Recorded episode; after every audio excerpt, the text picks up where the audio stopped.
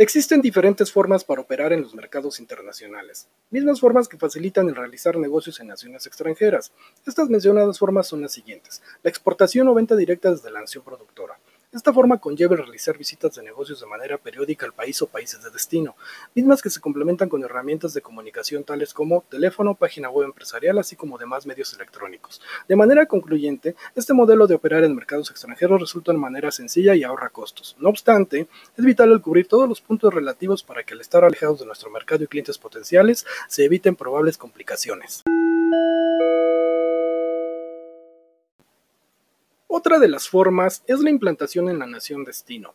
Esto se refiere a la apertura de nuestra propia sucursal física en el nuevo mercado extranjero, o bien la creación de una filial o un proyecto conjunto con un socio local.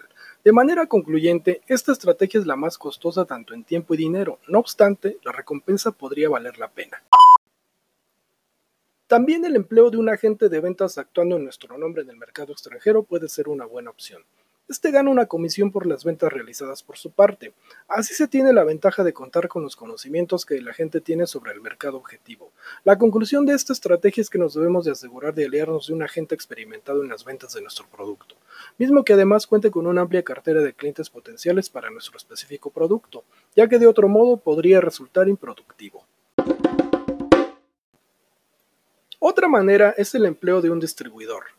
Este asume mayor responsabilidad que un agente de ventas, ya que invierte comprando nuestros productos para al venderlos obtener un margen de beneficio. Como conclusión comparativa, un distribuidor compra los productos y asume la responsabilidad de venta, y un agente de ventas nos encuentra clientes. El distribuidor es nuestro cliente.